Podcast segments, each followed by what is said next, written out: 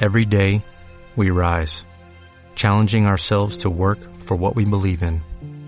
At U.S. Border Patrol, protecting our borders is more than a job, it's a calling. Agents answer the call, working together to keep our country and communities safe. If you're ready for a new mission, join U.S. Border Patrol and go beyond. Learn more at cbp.gov/careers. With the Lucky Land slots, you can get lucky just about anywhere. This is your captain speaking. Uh, we've got clear runway and the weather's fine, but we're just going to circle up here a while and uh, get lucky. No, no, nothing like that. It's just these cash prizes add up quick. So I suggest you sit back, keep your tray table upright, and start getting lucky. Play for free at LuckyLandSlots.com. Are you feeling lucky? No purchase necessary. Void where prohibited by law. 18 plus terms and conditions apply. See website for details. Equilibrio entre alma, mente y cuerpo. Bienvenidos a Sanamente, la cita con el bienestar. Dirige Santiago Rojas.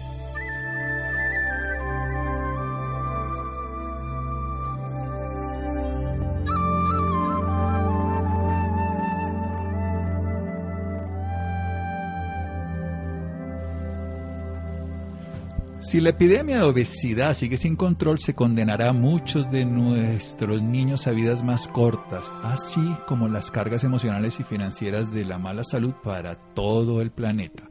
Richard Carmona.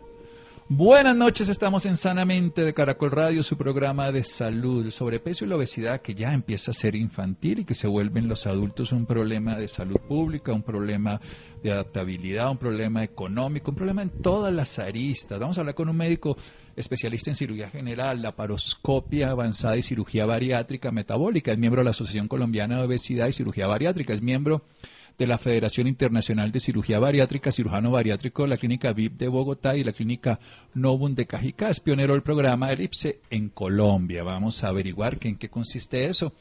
Pero primero, doctor Cristian Gómez, buenas noches, gracias por acompañarnos. buenas noches, doctor. Un saludo muy cordial para usted y todas las personas que nos están escuchando. Doctor Cristian, digámosle a los oyentes qué significa sobrepeso y obesidad máximo en esta época que se está hablando que muchos de los pacientes, incluso hay estadísticas que hablan de un 35% de los pacientes que tienen complejidad o fallecimiento tienen sobrepeso o tienen obesidad o tienen las dos, en este caso un obeso ya tiene sobrepeso. ¿En qué consiste? ¿Cómo se puede valorar esto?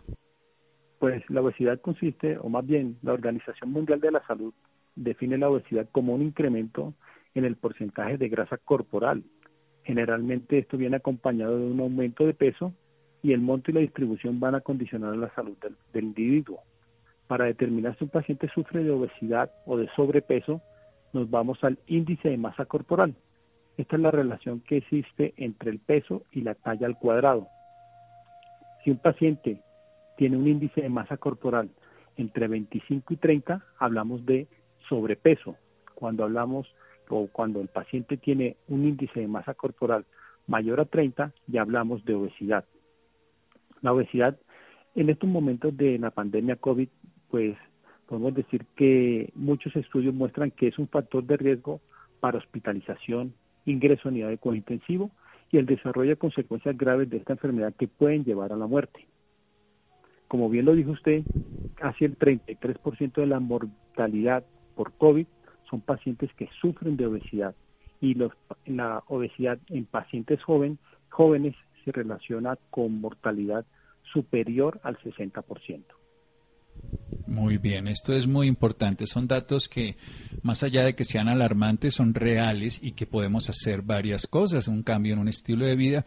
Sin embargo, esto, que sería lo ideal, no se puede lograr en todas las personas. Estoy seguro de que no todos los obesos son obesos porque quieren y hay muchos autores hoy en día que lo definen de la manera diferente. ¿Somos obesos porque comemos más o comemos más porque somos obesos? Porque el metabolismo la leptina, la grelina, muchas hormonas terminan ahí jugando factores en muchos de los temas de la salud que terminan haciendo que personas terminen siendo obesas y perduren por su hipotálamo y por su metabolismo. Vamos a hablar de una estrategia novedosa que nos va a contar el doctor Cristian Gómez después de un pequeño corte aquí en Sanamente de Caracol Radio. Síganos escuchando por salud. Ya regresamos a Sanamente.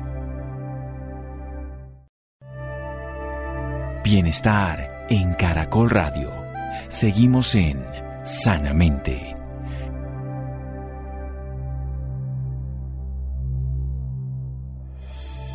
Seguimos en Sanamente de Caracol Radio con un médico especialista en cirugía general, laparoscópica también, sobre todo en el tema de la cirugía bariátrica metabólica. Es miembro de la Asociación Colombiana de Obesidad y Cirugía Bariátrica y la Federación Internacional de Cirugía Bariátrica. Es cirujano bariátrico aquí en Bogotá, en la clínica VIP y en la clínica Novun en Cajicali. Es pionero del programa Elipse. Nos está hablando de que la obesidad se considera cuando la relación peso-talla nos da un índice mayor de 30, ya de 25 a 30 se considera que sobrepeso mayor de 30 ya van los niveles de obesidad. 33% de los pacientes críticos y los que han fallecido tenían, tenían obesidad y es uno de los factores que puede favorecer, no solamente vamos a hablar obviamente de la pandemia, pero en todas las enfermedades de base, la hipertensión, diabetes, cáncer, la obesidad juega un rol infortunado. La estrategia ideal que los pacientes hicieran programas, tratamientos, procesos para bajar de peso, pero no todos lo logran. Hay opciones diferentes, que es una de las que nos quiere contar el doctor Cristian Gómez. Doctor Cristian, ¿qué es el programa Elipse? Bueno, doctor, el programa Elipse, como bien lo dice su nombre, un programa que va a ayudar al paciente a que su pérdida de peso sea permanente en el tiempo. Existen dos tipos de balones gástricos, el balón gástrico con endoscopia y el balón gástrico ingerible. El programa Elipse consiste en eso, en un programa coordinado por una persona especialista en obesidad, una nutricionista especialista en obesidad y un apoyo eh, por psicología o psiquiatría. El programa incluye la ingesta de este balón. Él viene en forma de una cápsula, el paciente la ingiere y esa cápsula eh, comprobamos su ubicación con una radiografía, posteriormente llenamos esa cápsula con solución salina y posterior a este retiramos la fina sonda con la que llenamos la cápsula. Es un procedimiento que dura aproximadamente 20 minutos. El paciente se va a su casa no requiere acompañantes, no requiere endoscopia, no requiere cirugía y no requiere anestesia. Estos tres pilares son fundamentales en la pandemia COVID, ya que la endoscopia, la cirugía y la anestesia son procedimientos que pueden ser catalogados como alto riesgo en este momento. En este momento. Pero ¿cómo funciona la cápsula o el balón gástrico elipse? Él ocupa espacio en el estómago y va a inducir una pérdida de peso porque produce sensación de saciedad. Esto va a aumentar a que tengamos que reducir la cantidad de alimentos que vamos a consumir a lo largo del día. El paciente se va a saciar mucho más rápido, va a evitar la ansiedad que se produce entre comidas y de tal manera, eh, o también vamos a evitar que los pacientes coman entre horas porque la comida va a permanecer mucho más tiempo en el estómago o el vaciamiento se va a retardar. Entonces tenemos un programa donde tenemos un procedimiento de 20 minutos para colocar la cápsula, un programa que va a durar 6 meses y un programa que te va a asegurar una pérdida de peso entre 10 a 15 kilogramos.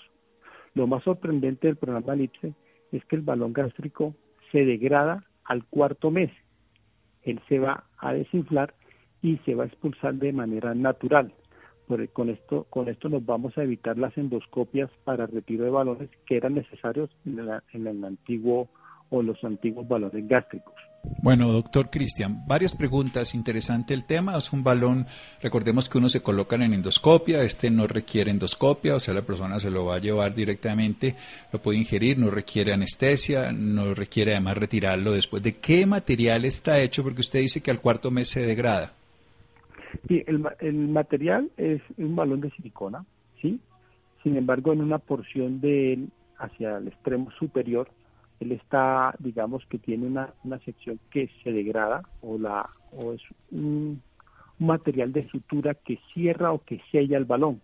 Ese material se va a degradar al cuarto mes a través de la sustancia con la cual la vamos a llenar. Es una sustancia que no va a causar ningún tipo de lesión en el organismo. Él se desinfla en ese extremo, se desinfla completamente y con el vaciamiento intestinal y gástrico tú lo vas a poder expulsar. Bien, entonces una persona ingiere este balón, este balón va a ocuparle un espacio dentro del estómago. ¿Qué molestias tiene una persona que tiene este balón, náuseas, vómito, le cambia el tipo de gusto, le genera sabor diferente en la boca. ¿Qué puede ocurrir a ese nivel? Pues digamos que inicialmente en las primeras 48, 48 a 72 horas de la implantación de la cápsula de elipse, el paciente va a experimentar náuseas, calambres abdominales y vómitos que son ocasionales. Estos pueden ser mermados a través de la medicación o hay pacientes que prefieren con la hidratación endovenosa o vía oral. En cuanto al sabor o al gusto por los alimentos, no va a tener ningún tipo de variación. Los pacientes van a sentir, pues van a poder comer de todo, pero en unas porciones mucho más pequeñas.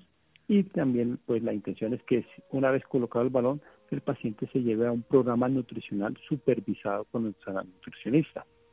¿Qué otra ventaja ofrece el IPSE? El IPSE te, eh, te da una báscula, una báscula que a través de impedanciometría te mide toda la composición corporal, te va a medir el agua corporal, la grasa corporal, la musculatura y estos datos semana a semana el paciente se los puede enviar al equipo médico y de acuerdo a la curva de pérdida de peso nosotros podemos hacer, digamos, podemos hacer cambios en, los, en la nutrición o en la dieta que está llevando el paciente para que la pérdida de peso sea un poco mucho más eh, fisiológica y que el paciente la pueda adaptar, se pueda adaptar muchísimo mejor. Uno de los riesgos que se quejan cuando la persona les hace en cirugía bariátrica, que recordemos usted es especialista y ahora quiero preguntarle un poco de los beneficios y las complicaciones, es que las personas pueden llegar a desnutrirse. ¿Cuál es el riesgo con este balón del programa Elipse que una persona se desnutra?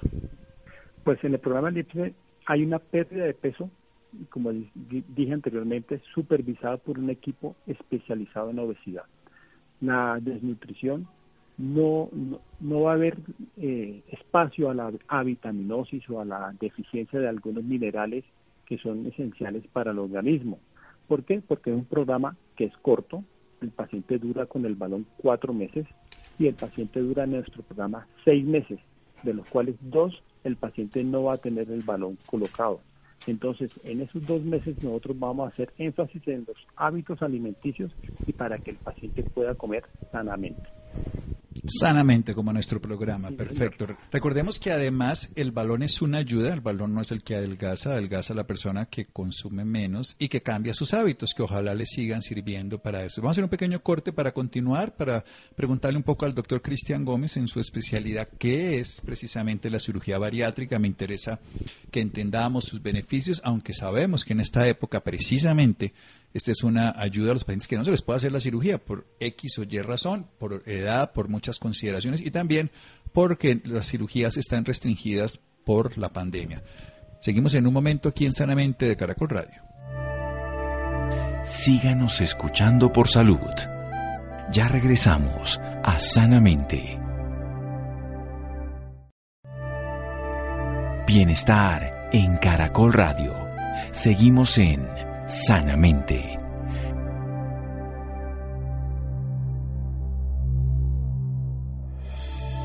Seguimos en Sanamente de Caracol Radio. Cristian Gómez, médico especialista en cirugía general, laparoscópica también, en cirugía bariátrica metabólica, miembro de la Asociación Colombiana de Obesidad y Cirugía Bariátrica, miembro de la Federación Internacional de Cirugía Bariátrica. Él nos está hablando del programa Elipse, nos está diciendo primero la obesidad por encima de 30 de índice de masa corporal que se puede medir de una manera adecuada con el peso y la talla, que es un programa que dura seis meses donde se le puede colocar un balón que le ingiera a la persona sin anestesia, sin endoscopia, que se degrada a los cuatro meses, que pueden llegar a bajar entre 10 y 15 kilos, cambiando los hábitos de alimentación y que nos lleva a la desnutrición, precisamente por una cosa por el tiempo y otra porque los pacientes pueden ingerir alimentos adecuados, no disminuye la absorción, solamente que tiene un tema de saciedad eh, las primeras 48 horas probablemente se hidraten por, mientras se adaptan al proceso, pero lo que luego va a hacer es la sensación de saciedad, la menos búsqueda del alimento y como un medio de adaptarse a una alimentación diferente, menos cantidad de ingesta, seguir una vida normal. ¿Qué tanta debilidad tienen estas personas? ¿Qué alteraciones han encontrado ustedes en estos seis meses, de, pues el programa de seis meses? Sí, claro, los pacientes pues realmente más que sentir cansancio, ellos se sienten un poco más vitales anteriormente, pues porque han perdido peso. Usted sabe que un paciente que ha perdido peso es una un paciente que tiene mucho más energía anteriormente digamos que se controlan muchas comorbilidades. El IPSE ha demostrado en estudios serios con metaanálisis eh, y estudios multicéntricos en donde se ha visto disminuido, primero el perfil lipídico mejora, segundo los niveles de hemoglobina glicosilada disminuyen en uno aproximadamente, dos los pacientes mejoran sus cifras tensionales y tres la sintomatología osteomuscular como dolores de tobillo, dolor de rodilla o de caderas se ven disminuidos dado que el paciente ha perdido peso. En ese orden de ideas, los pacientes no pierden, no se sienten cansados, sino que al contrario, los pacientes se sienten mucho más vitales.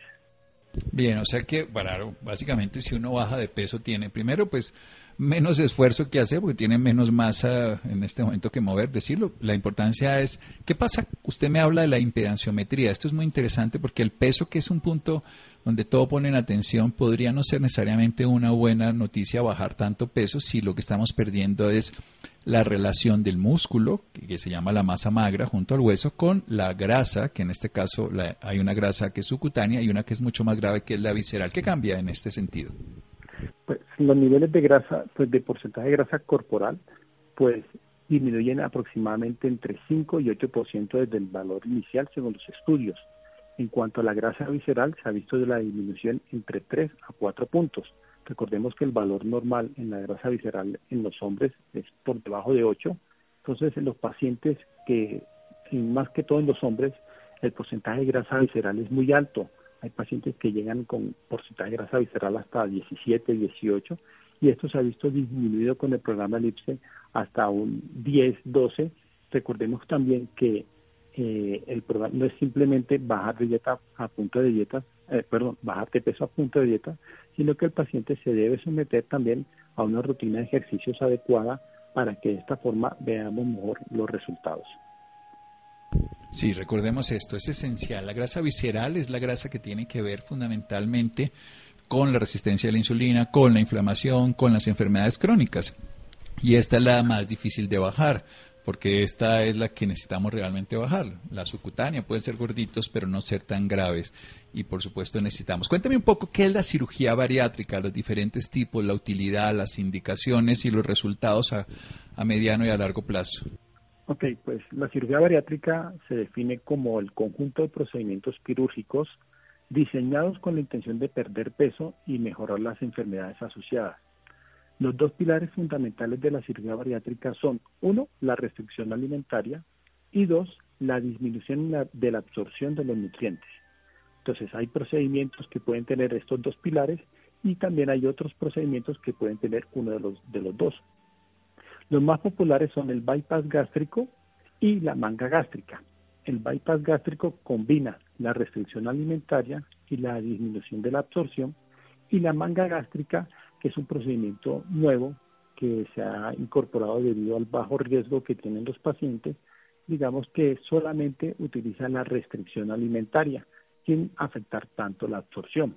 Estos procedimientos eh, las indicaciones son para pacientes que tienen un índice de masa corporal mayor a 35, con comorbilidades, mayor a 40, con o sin comorbilidades, y cuando los pacientes se encuentran con un índice de masa corporal entre 30 y 35, pues son pacientes que debemos individualizar y estudiar muy bien el caso en una junta de obesidad para definir si el paciente puede ser o no candidato.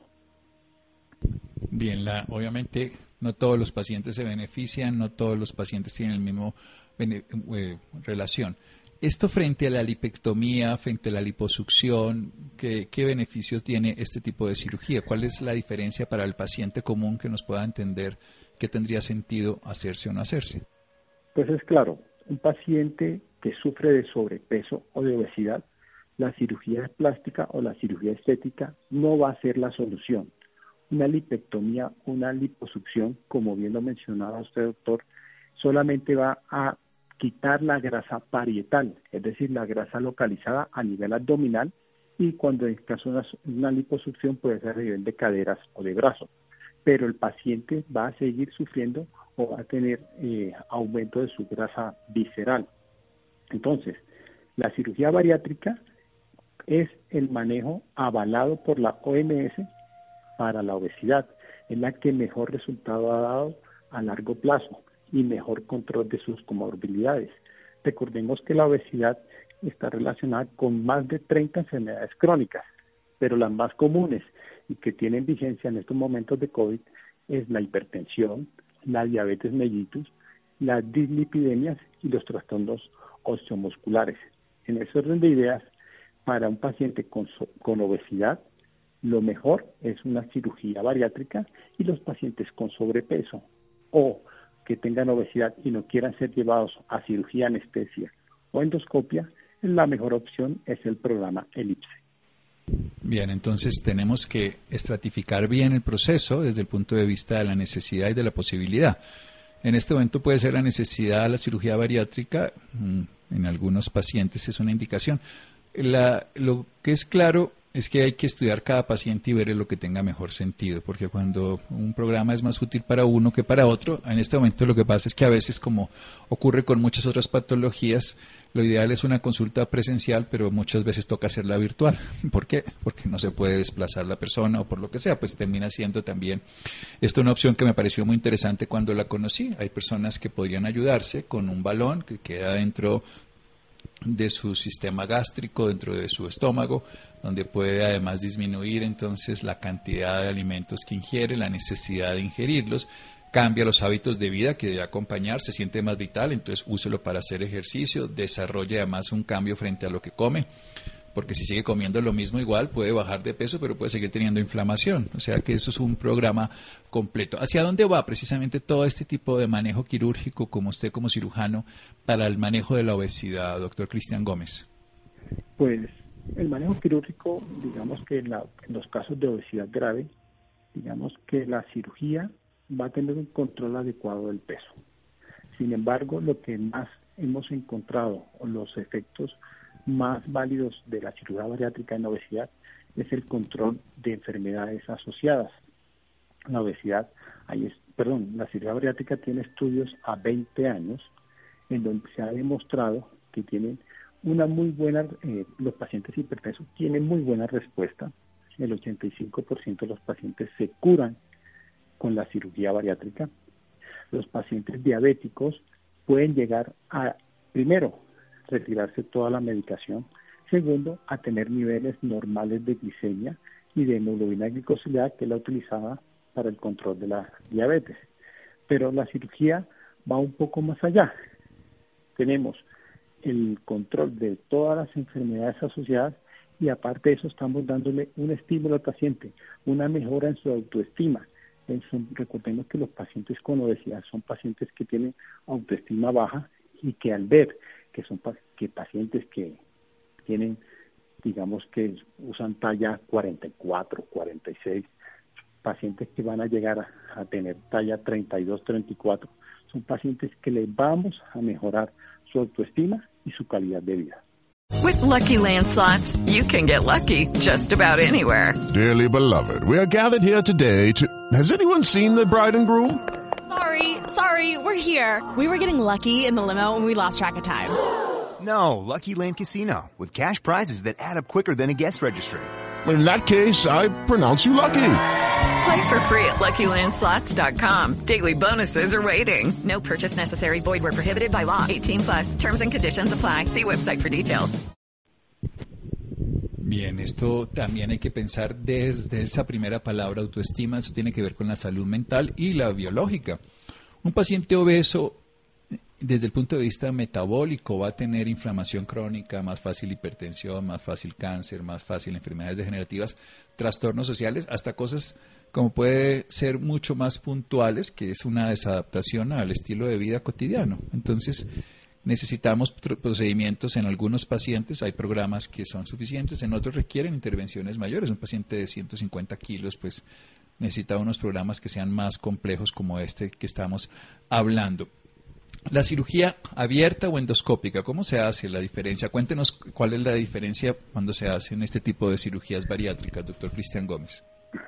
Pues en sus inicios la cirugía bariátrica fue, se hacía a través de un procedimiento abierto, se hacía a través de una incisión eh, por encima del ombligo, una incisión de aproximadamente 20-25 centímetros, de acuerdo a la longitud y en la, digamos que la complejidad del caso que ameritaba o no una herida mucho más grande.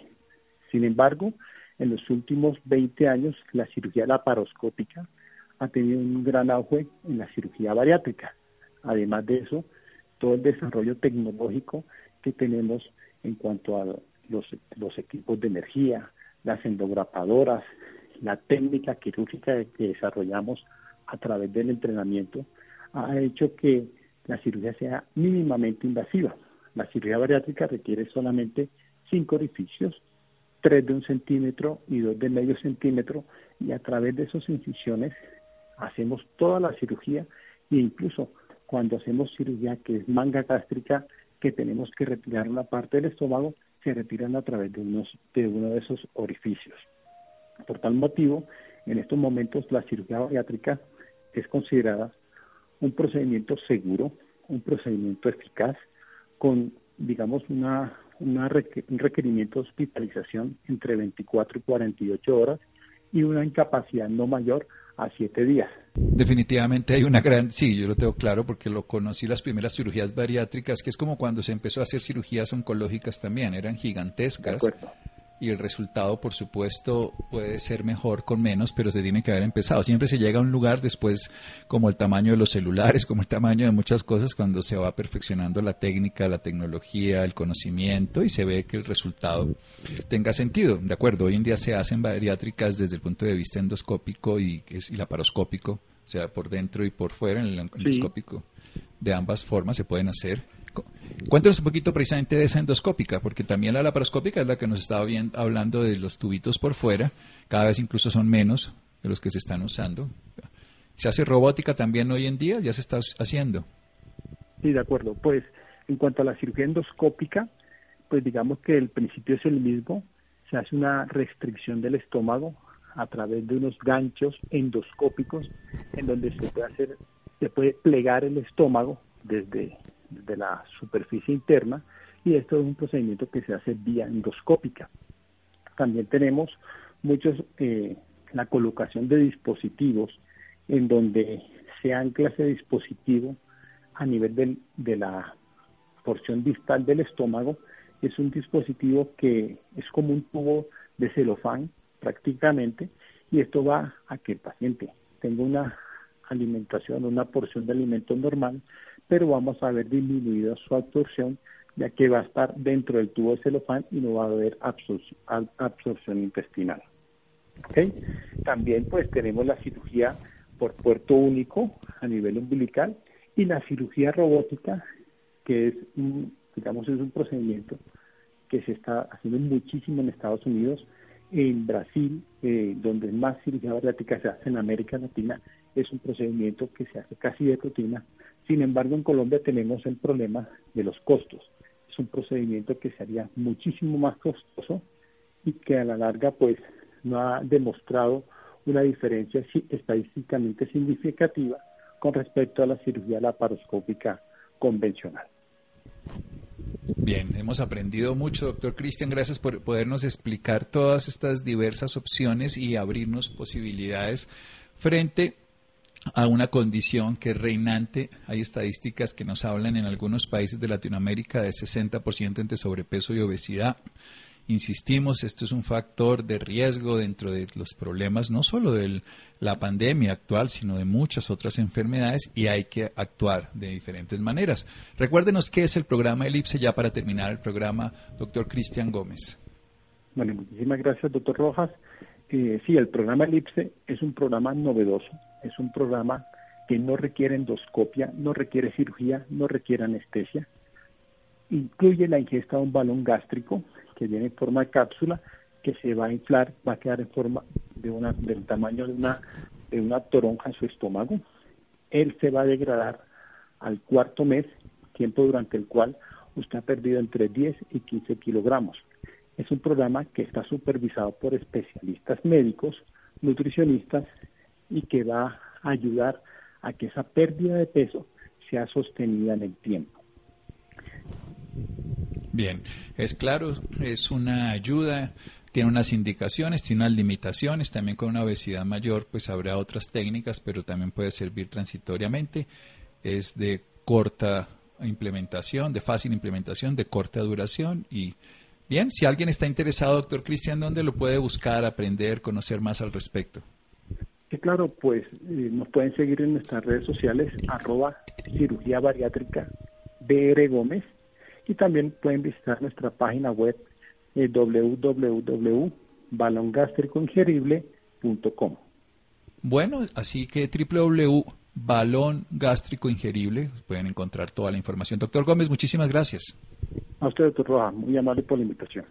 Bien, seguimos en Sanamente de Caracol Radio. Síganos escuchando por salud. Ya regresamos a Sanamente. Bienestar en Caracol Radio. Seguimos en Sanamente.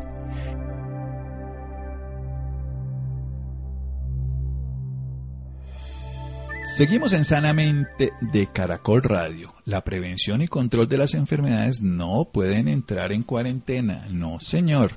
Rolando, buenas noches. Buenas noches, Santiago, y también para todas las personas que nos escuchan a esta hora.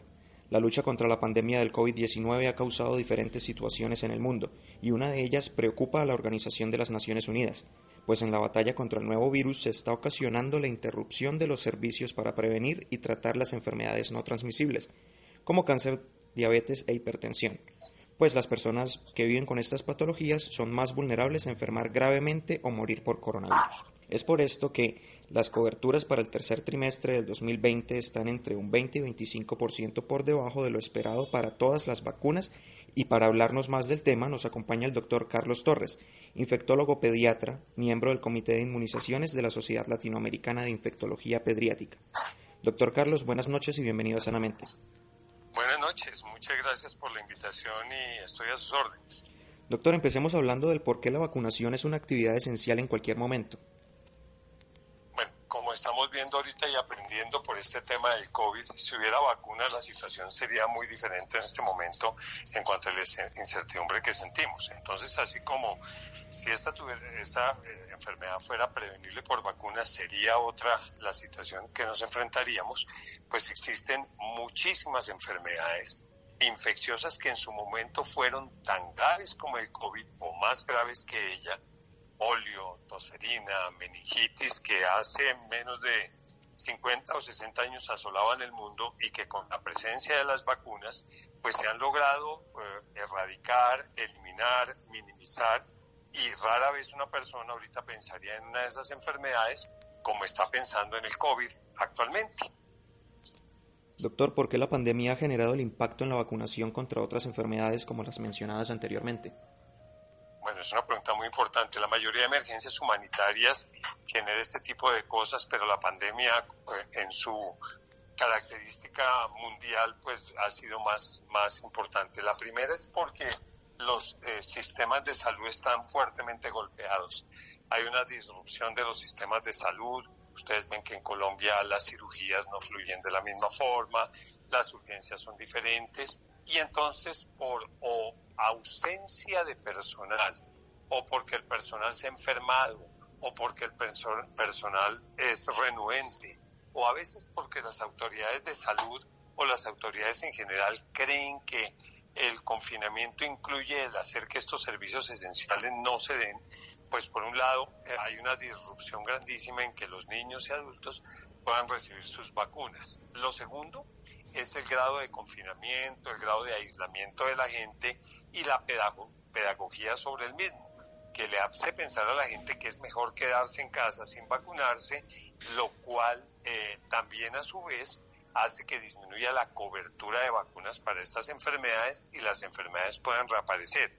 En este momento, digamos, para explicarlo, es claro que la gente entienda que cuando una población se vacuna es responsabilidad de todo el mundo. Por eso cuando la gente no se vacuna y no se logran coberturas vacunales por encima de determinado nivel, la enfermedad no puede ser erradicada. Me explico. Voy a poner el caso del sarampión, que es una enfermedad supremamente grave y que tenemos controlada, pero que cada rato tenemos brotes y que es uno de los temores más grandes en esta época de COVID. Si digamos de 10 personas que sean susceptibles al sarampión, 5 se vacunan, estas cinco van a estar protegidas por la vacuna, pero no las otras cinco que no están vacunadas, lo cual hace que el virus siga circulando en la comunidad. Si por el contrario, ocho de cada diez se vacunan, esas ocho estarán vacunadas, pero esas otras dos están vacunadas indirectamente porque ya el virus no puede sobrevivir ya que no tiene a quién más infectar. Eso se llama inmunidad de rebaño, inmunidad comunitaria. Y esa cifra de 80% o de 70 o de 90 es diferente para cada enfermedad. Pero los que son antivacunas, los que no se quieren poner la vacuna, los que por alguna razón, válida o no válida, no la tienen, pueden ser eh, o pueden ser actores para que la población no pueda eliminar una vacuna. Igual va a pasar cuando nos vacunemos contra coronavirus. Si no la tenemos un porcentaje importante de la población, pues no hacemos nada, no vamos a erradicar la enfermedad. Doctor, ¿cuáles son los desafíos que genera la, vacunación en esta época? Muchísimos. El primero es, digamos, la educación, la comunicación. Por eso la tarea que ustedes están haciendo es tremendamente importante para nosotros y por eso comunicarnos con ustedes y transmitirles a la gente es muy importante.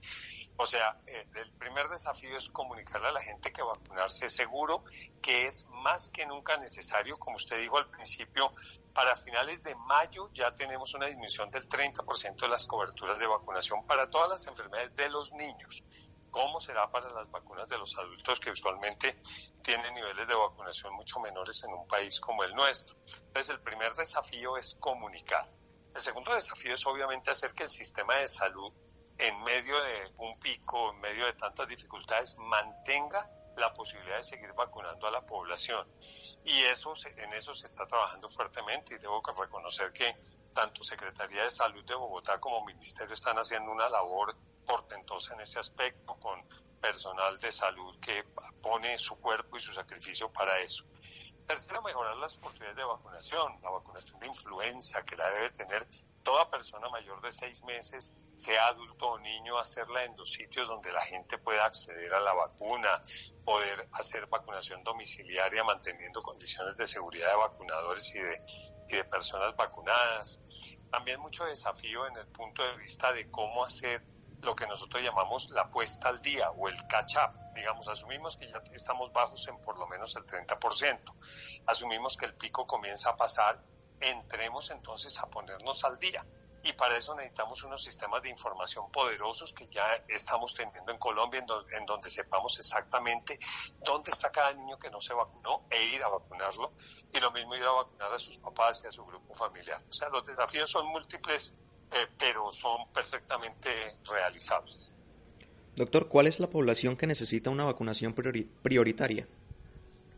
Bueno, depende de la vacuna. Digamos que lo prioritario ahorita es vacunarnos primero en los niños, lo que llamamos el set de vacunación primaria, o sea, las vacunas del primer año. O sea, que el niño menor de un año es prioritario en todas sus vacunas. Lo segundo es la población de más riesgo Aquí estamos hablando nuevamente de niños menores de 5 años, de personas mayores de 60 años. Es muy importante, es impactante ver cómo muchas personas de esta edad jamás se han vacunado y no lo ven importante y le huyen a la vacuna. Lo tercero son poblaciones de más riesgo, eh, obesidad, hipertensión, eh, diabetes, problemas crónicos del corazón, del pulmón, cualquier enfermedad crónica que hasta el 20% de la población de cualquier edad lo puede tener, tiene que estarse vacunando. El personal de salud, el personal esencial, policías, bomberos, las personas que nos ayudan con la recolección de basura, los trabajadores que ahorita están trabajando, las personas de los bancos, notarías, etcétera, etcétera, son personal de alto riesgo, entre otros. Debe haber otros que se me escapan en este momento. Doctor, hablamos sobre un 20-25% debajo de lo esperado en todas las vacunas. ¿Qué significa esto para usted como miembro de la Sociedad Latinoamericana de Infectología Pediátrica? Gravísimo, gravísimo. Ya estamos en 30, le aclaro, y eso es a mayo. No tengo todavía los datos del Ministerio de finales de junio o de julio, que debe ser más alto. Muy grave porque, como le digo, necesitamos para protegernos de la mayoría de las enfermedades estar, estar vacunados al menos el 80% de la población por vacunar. Es más, la cifra que normalmente maneja Colombia para todas las vacunas está por encima del 92 e idealmente por encima del 95%. Entonces significa una gran cantidad, un 30% de población susceptible a la enfermedad hay, migración, hay inmigración, hay eh, eh, enfermedades que pueden reactivarse en cualquier momento. Miren, para el mes de mayo, si usted suma las ciudades de Sao Paulo, de México y de Buenos Aires, Ciudad de México Buenos Aires, entre las tres, había más de 1.200 casos de sarampión. Yo no me quiero imaginar, ustedes pueden mirar, hablar con una persona de, México hace dos meses, del DF, cómo usted diferencia un sarampión de un COVID en un niño que llegue con fiebre, en un adulto que llegue con fiebre y con una enfermedad tan grave como es el sarampión. Si el COVID lo consideramos contagioso, porque el COVID contagia al principio sin ningún tipo de aislamiento a dos personas por cada enfermo y ahorita a 1.1 en Bogotá en pleno pico, el sarampión contagia a 16 personas por cada uno que está enfermo. Entonces eh, es, es mucho más apabullante el impacto de esas enfermedades en medio de la pandemia. O sea, a toda costa hay que evitar que esas enfermedades se reactiven. Dadas las actuales condiciones del mundo por confinamiento y alerta roja en muchos centros médicos, ¿Cómo hacer para lograr una vacuna de control? Eh, ¿De control? No, te entiendo. ¿De control de qué? Bueno, ¿cómo, cómo hacer para lograr una vacuna? Para asistir o, acceder a una vacuna. Ah, bueno. Eh, digamos que primero los servicios de vacunación están abiertos y son servicios prioritarios. O sea que eh, el confinamiento no quiere decir que la gente no tiene que salir a sus servicios médicos. La excepción número uno es salir al médico. Entonces, digamos, con todos los cuidados y lineamientos de bioseguridad que se practican en todos los centros de vacunación en todas partes, eh, eh, la gente tiene que ir a vacunarse a los sitios donde normalmente se vacuna. Se están haciendo esfuerzos para lograr vacunación domiciliaria, no es fácil, primero porque se tiene que brindar seguridad para el vacunador, pero también para el vacunado, y segundo porque en algunos sitios la gente es tan agresiva con el personal de salud que infortunadamente, y eso es una digamos, una situación muy difícil de manejar para una sociedad que no aprecia a su personal de salud, eh, pues no los reciben y los eh, pueden agredir. Entonces, digamos que la vacunación domiciliaria se vuelve un poco difícil. Los consultorios médicos que vacunan, los centros de vacunación, como le digo, ciertas áreas, por ejemplo en Argentina, en el cono sur, que hay tanta influenza y que la vacunación es una cosa clara cultural de la gente, vacunan en los bancos, a donde el pensionado va a recibir su pensión, vacunan en, los, eh, en las farmacias, vacunan en los sitios en donde saben que la persona de más riesgo está yendo. Todo paciente que consulte urgencias, si la urgencia no es crítica, sale vacunado. Todo paciente que se hospitalizó por otra razón, cuando salga del hospital, sale vacunado. O sea, esa es la forma de hacerlo. Y lo otro es conseguir vacunas que sean combinadas, que entre, digamos, en menos encuentro con los pacientes uno ponga más vacunas. Seis, cinco, seis, cuatro vacunas al mismo tiempo hacen que el paciente tenga que asistir menos. Pero ante todo, los esquemas no se pueden interrumpir. Doctor, hablando de vacunas, no podemos dejar pasar la que todo el mundo espera en este momento. ¿Cómo ve el panorama de la vacuna contra el COVID-19? Bueno, muy positivo, pero estoy hablando desde el punto de vista médico y científico de nuestra área de infectología porque cuando digo esto, entonces corren dos, dos, dos mitos que están en la calle todos los días. Primero, que la vamos a empezar a usar sin hacer los estudios clínicos y que va a hacer daño y que todo eso, y eso no es real. O sea, los estudios se van a hacer, eh, los estudios efectivamente tocaba hacerlos para cualquier vacuna en 7, 8 años, se van a hacer en meses, pero para las otras enfermedades no había pandemia. Entonces aquí, al haber pandemia, hay muchos más casos en los que podemos probar la eficacia de la vacuna. O sea que si bien van a, va a tomar menos tiempo que otras vacunas, pues los estudios van a ser seguros y hasta ahora ya la fase 2 publicada con al menos cuatro vacunas muestran que las vacunas son seguras. Eso es lo primero. Lo segundo, eh, el, otro mito es que, eh, por el contrario, ya la vacuna apareció, entonces la gente habla de la de Oxford, de la de Pfizer, de la de AstraZeneca, porque eso aparece en las primeras páginas del periódico y hay gente que cree que ya la vacuna está lista. Eh, el resumen o el cuento final es que hay más de 170 vacunas ahorita en experimentación, pero que ya cuatro o cinco en estos días entraron en lo que se llama la fase 3, que ya es la fase de eficacia en miles de pacientes, ya cada una de esas vacunas se va a hacer como con 3.000 o 5.000 pacientes en diferentes países del mundo. Esos resultados Algunas de estas casas farmacéuticas han anunciado que pueden estar entre octubre y noviembre. En caso de que sean positivos, se tendrá aprobación eh, casi que inmediata y luego comenzará ya la forma de hacer que sea accesible a todo el mundo, que ese para mí es el verdadero desafío. Por eso cada país debe estar preparándose desde ya activamente para que su población pueda recibir estas vacunas y que ojalá vaya varias vacunas sean aprobadas exitosamente para que podamos eh, eh, tener acceso a ellas. Doctor, para finalizar, ¿qué recomendaciones deja para todos los oyentes sobre la vacunación y dónde podemos obtener más información sobre esta misma? Bueno, lo primero es que se vacunen. Todos necesitamos vacunarse. No hay ninguna edad en la que no necesitamos vacunarse. Obviamente privilegiamos a los más pequeños, a los mayores o a las personas de alto riesgo, pero todos debemos estar vacunados. La vacunación existe a nivel público, a nivel privado, a nivel de EPS, a nivel de centros de vacunación, a nivel de prepagadas. Está en la información del sistema de salud a dónde pueden acceder a vacunarse, pero lo más importante es eso, vacunarse que es seguridad, vacunarse es vida, vacunarse es lo que nos permite, digamos, que tengamos un mundo como el que tenemos actualmente, con enfermedades controladas y con la posibilidad de controlar las que todavía no lo sean. Este sería mi mensaje. Doctor Carlos Torres, gracias por esta valiosa información y por acompañarnos esta noche en Sanamente. Bueno, no, muchas gracias y que acaben de pasar bien. Gracias, Rolando. Llegamos al final de Sanamente. Iván, muchas gracias. Freddy, Laura, Ricardo Bedoya, Jessy Rodríguez. Quédense con una voz en el camino con Ley Martín. Caracol piensa en ti. Buenas noches.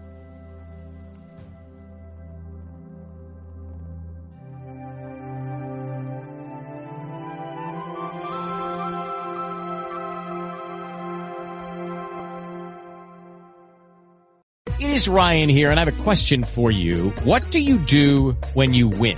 Like, are you a fist pumper? a woohooer, a hand clapper, a high fiver. I kind of like the high five, but if you want to hone in on those winning moves, check out Chumba Casino. At ChumbaCasino.com, choose from hundreds of social casino style games for your chance to redeem serious cash prizes. There are new game releases weekly, plus free daily bonuses. So don't wait. Start having the most fun ever at ChumbaCasino.com. No purchase necessary. BGW. Void were prohibited by law. See terms and conditions. 18 plus.